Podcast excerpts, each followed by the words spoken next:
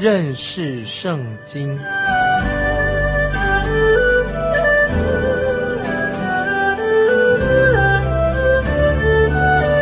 认识上帝的话，把上帝的话带到全世界。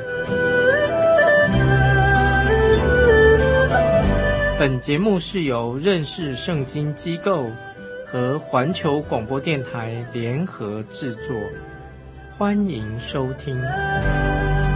亲爱的听众朋友，你好，欢迎收听认识圣经这个节目，我是麦基牧师。我们已经看见有西律党的人和撒都该的人，他们来诘问主耶稣，向耶稣挑战。他们想设一个圈套，让主耶稣上了他们的当，这样他们就可以光明正大的想要捉拿耶稣，要除灭他。可是主耶稣看出他们的恶意，主耶稣很谨慎，没有上他们的当，甚至主耶稣很有智慧的，非常准确的纠正他们所犯的错误。圣经这样说，他们就很稀奇。主耶稣的教训，西律党人和撒都盖人，最后他们都没话可说了。法利赛人在旁边观看，看到主耶稣跟这两群人的对答。法利赛人他们也是属于这个宗教性的一个党派，但是有政治的色彩在里面。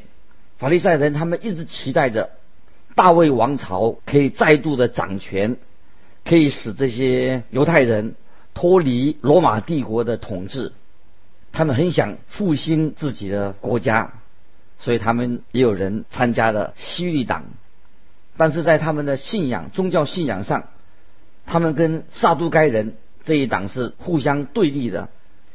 法利赛人、法利赛党有点像今天教会的有一些很极端的人，极端派，我们说极端派。而撒都该人呢，就像教会里面有一些叫做自由派。认为他们很自由，高唱自由、自由派的人，法利赛人和西律党人或者少都盖人都是一样，他们是党派不同，但是基本上他们都是一样，他们一心的要想来试探耶稣，想要陷害主耶稣，所以这个时候他们就派出一位律法师作为他们的代表，来问耶稣一些问题。我们来看二十二章马太福音。三十四到三十五节，法利赛人听见耶稣堵住了撒都该人的口，他们就聚集。内中有一个人是律法师，要试探耶稣，就问他说：“这个是讲到法利赛人派的一个非常聪明的律法师，他很熟悉摩西律法，他是专家，向耶稣提出问题。”接着看这个第三十六节。这个律法师提出的问题：父子律法上的诫命哪一条是最大的呢？我们来看主耶稣怎样回答。三十七、三十八节，耶稣对他说：“你要尽心、尽性、尽意爱主你的神，这是诫命中的第一，且是最大的。”请你注意，主耶稣并没有提到十诫的每一条的诫命，主耶稣直接的告诉他们答案。接着三十九节，其次也相仿，就是要爱人如己。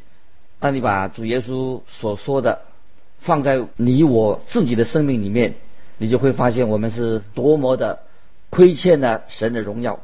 主耶稣对他们很坦率、很直接的说：“这里主耶稣说，你要知道什么是最大的诫命，尽心尽意爱神，尽力爱神就是最大的诫命。”其次就是要爱你的邻舍。接着我们看第四十节，这两条诫命是律法和先知一切道理的总纲。这两条诫命当然是摩西律法的总纲。主耶稣的回答非常的准确。如果法利赛人他们自己问、扪心自问是诚实的话，他们应该说就会这样说：我们实在太亏欠神了。也亏欠了人，我们断不能靠着我们自己遵守立法来得救。我们实在需要一位救世主。我们在看到在这个时候，主耶稣这位救赎主他要正要不久就要上十字架，现在他在十字架这个死亡的阴影之下，法利赛人他们想又用另外一个问题来试探主耶稣，但是主耶稣就对他们做反驳，反问他们。我们来看四十一到四十四节，法利赛人聚集的时候，他们问耶稣。问他们说：“论到基督，你们的意见如何？他是谁的子孙呢？”他们回答说：“是大卫的子孙。”耶稣说：“这样，大卫被圣灵感动，怎么还称他为主？说主对我主说：‘你坐在我的右边，等我把你的仇敌。’”放在你的脚下，在这里，主耶稣引用旧约诗篇一百一十篇第一节的经文，旧约诗篇一百一十一十篇第一节的经文，耶稣引用的，大卫怎么会称呼他的子孙作为他的主呢？法利赛人说。这子孙必然是从天上来的，超自然的生出来的，所以大卫会称他为我的主。接着我们来看第四十五节，大卫既称他为主，他怎么又又是大卫的子孙呢？这就是主耶稣向法利赛人所提出来的一个难题。在这个问题里面，有一项很重要的属灵的真理，在这个经文里面，主耶稣说，大卫他是被圣灵感动，写下了诗篇一百一十篇，就是关于救世主弥撒亚的事。那这里说到大卫既称他为主，他怎么又称是？大卫的子孙呢？这个问题唯一的合理的一个答案，就是童女生子。耶稣他是由童女所生的，主耶稣是大卫的后裔，但是主耶稣比大卫更大更尊贵。大卫的子孙当然原则上不可能比大卫王更尊贵更大，除非。有比他的祖先更伟大、更尊贵的一个理由。当然，主耶稣就是那位超自然从天上来的，他的出生是童女生子。当然，这是一个唯有唯一的最合理的答案。大卫的主是来自大卫的后裔，正如路加福音第一章三十五节也记载。路加福音第一章三十五节，天使回答说：“圣灵要临到你身上，至高者的能力要荫蔽你，因此所要生的圣者必称为神的儿子。”当然，主耶稣比大卫王更尊贵、更伟大，因为他是来自天上的主。在这里，我们看见主耶稣，他要。促使法利赛人去面对事实的真相，主耶稣要使他们能够知道他就是大卫的子孙，他也是大卫的主。所以到这里，我们看见这一段的争辩就告一个段落了，他们没话说。接着我们来看第四十六节。马太福音二十二章四十六节，他们没有一个人能回答一言。从那日以后，也没有人敢再问他什么。他们不再用言语来质问主耶稣的，但是他们要决定，就要开始行动了，去除灭主耶稣基督。他们开始朝这个方向行动。他们看出自己没有办法回答回答耶稣的话。这也是主耶稣的神性一个证明。主耶稣他是神的儿子，他有神性的一个伟大的印证。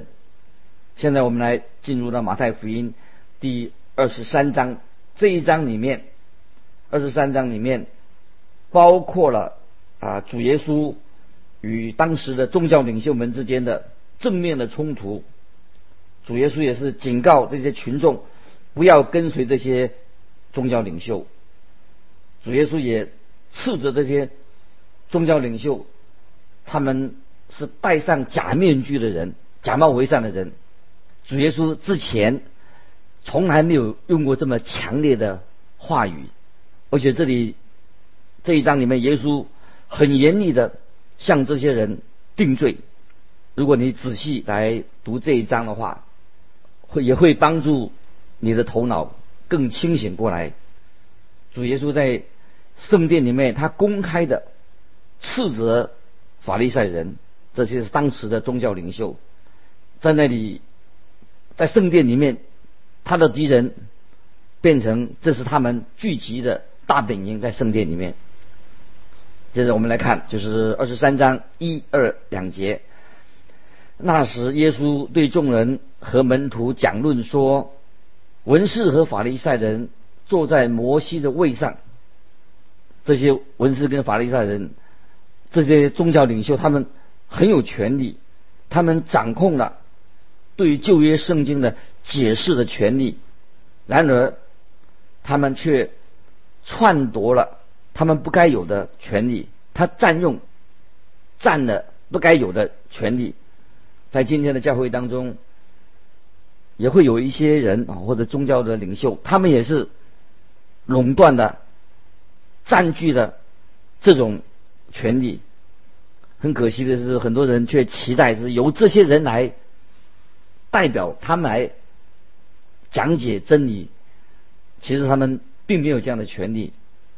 接着我们来看第三节：凡他们所吩咐你们的，你们都要谨守遵行，但不要效法他们的行为，因为他们能说。不能行，这些人就是嘴巴讲讲做教导的，他行不出来。主耶稣是强调要我们遵行圣经所教导的真理，但是不要效法文士和法利赛人他们的行为，因为他们嘴巴讲讲，并没有遵行神的话。请听主耶稣对这些。宗教领袖的一些批判，从第四节到第七节，四到七节，他们把难担的重担捆起来，搁在人的肩上，但自己一个指头也不肯动。他们一切所做的事，都是要叫人看见，所以将佩戴的经文做宽了，衣裳的坠子。做长了，喜爱宴席上的首座，会堂里的高位，又喜爱人在街市上问他的安，称呼他拉比。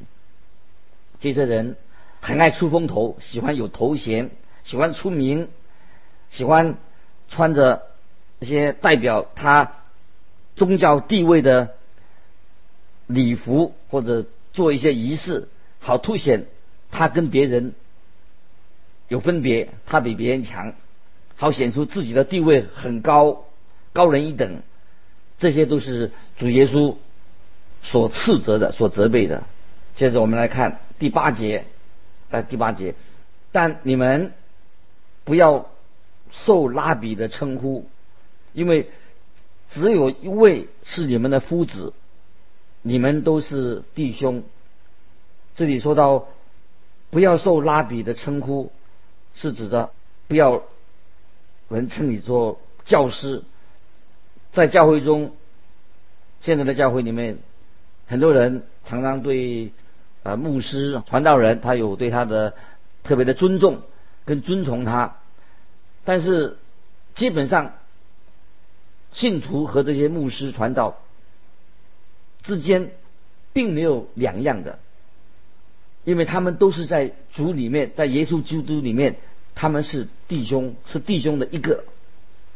接着我们看第九到第十节，也不要称呼地上的人为父，因为只有一位是你们的父，就是在天上的父。也不要受师尊的称呼，因为只有一位是你们的师尊，就是基督。我们知道，父亲，父亲是给予我们生命的。称呼一个人为父亲，在这个属灵的角度来看的话，就是把他放在神的地位，他是属灵生命的赐予者，赐给我们生命的。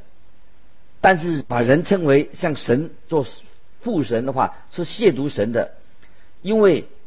生命唯有是由神所赐给我们的，像夫子的称号，夫子称夫子也是一个有权柄的称号，但是在属灵上，唯有主耶稣基督才能够有这种的权柄，有这种的称号，因为主耶稣是教会的头。接着我们看十一到十二节，你们中间。谁为大，谁就要做你们的用人。凡自高的，必降为卑；自卑的，必升为高。如果你要为大，要做大，要做老大，那你就要成为众人的仆人啊！这是我们要啊学习的一个属灵的功课。在圣经中，我们看到。主耶稣之前，他都是很温和的、谦卑的。可是这个时候，他用很严厉的话来斥责这些法利赛人。没有一位旧约先知哦，像主耶稣这么的严厉来斥责关于罪的事情。当然，主耶稣爱啊，主耶稣他是爱，他爱所有的罪人，因为主耶稣他自己。舍命为罪人定十字架，但是主耶稣他也是审判主，他将要审判罪人，所以我们对主耶稣要有一个正确的认知，因为今天很多人对耶稣基督有了误解，一般人对主耶稣的认识常常不是从圣经里面来的。我曾经问过一个传道人，问他说。你相信主耶稣基督是童贞女玛利亚生的吗？他说我不相信。我又问他说：“你相信主耶稣为我们世界上的罪人钉在十字架上吗？”他回答说：“我不信。”那么我再问他说：“你信主耶稣从死里复活吗？”他也回答说：“我不信。”我们希望他啊，真知道主耶稣到底是从哪里来的，因为没有什么资料显示主耶稣他只活在只是活在第一个世纪里面。我们为什么知道主耶稣是唯一的真神啊？他是同生真女玛利亚生的，这是根据圣经，根据神的话告诉我们。他是由童贞女玛利亚生的，主耶稣能够行神迹，他为世人的罪定死在十字架上，主耶稣从死里复活，然后他生在天上，而且将来主耶稣还要来到地上做审判的主，这个都是根据神的话、圣经所告诉我们的。亲爱的听众朋友，我们所信的主耶稣，并不是一般人眼中所想象的。那个主耶稣，耶稣基督是永活的神，他是我们的救主。在一般还没有信主的那么口中，他认为主耶稣只不过是一个人，是人想象所把它拼凑出来的。所以我们要分辨异端跟真理，要很清楚的做一个分辨。现在我们请再听主耶稣。他做这样的很严厉的一个宣告，说文士和法利赛人有祸了，他们要大祸临头了啊！有祸了。这是一个非常非常强烈的、很严厉的一个字眼，有祸了。接着我们看第十三节，你们这假冒为善的文士和法利赛人有祸了，因为你们正当人前把天国的门关了，自己不进去，正要进去的人，你们也不容他们进去。主耶稣在这里八次，第八次。一二三四五六七八八次说到文士和法利赛人有祸了，耶稣七次用假冒为善来称呼这些法利赛人和文士。耶稣指责他们用那些荒谬的教导、错误的教导来难主人进神的国。接着我们看第十四节。你们这些假冒为善的文士和法利赛人有祸了，因为你们侵吞寡妇的家产，假意做很长的祷告，所以要受更重的刑罚。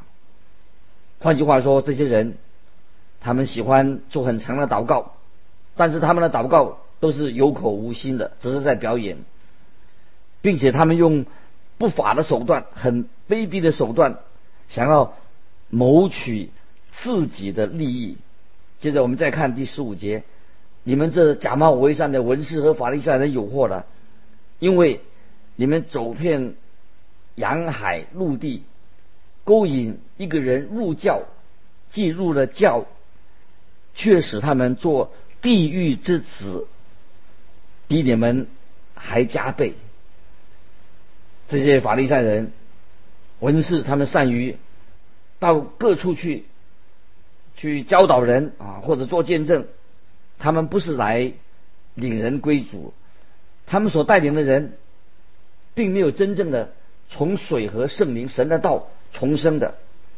接着我们看第十六节：你们这瞎眼领路的有祸了！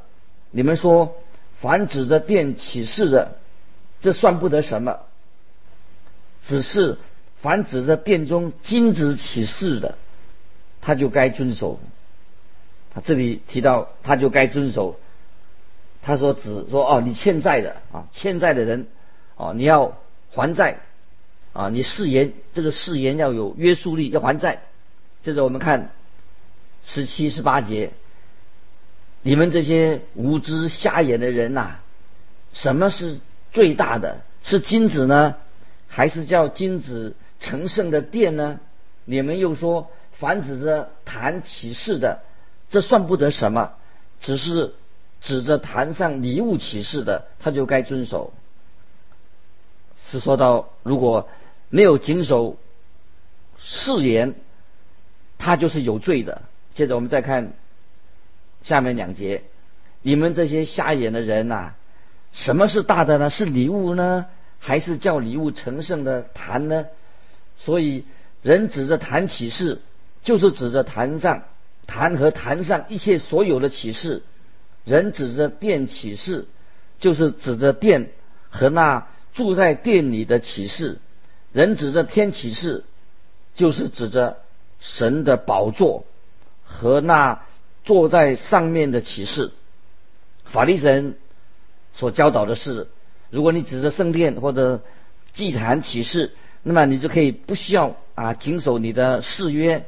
呃，如果你指着圣殿里的金子或者祭坛上的礼物启示，那么你的誓言才就是已经有约束力的。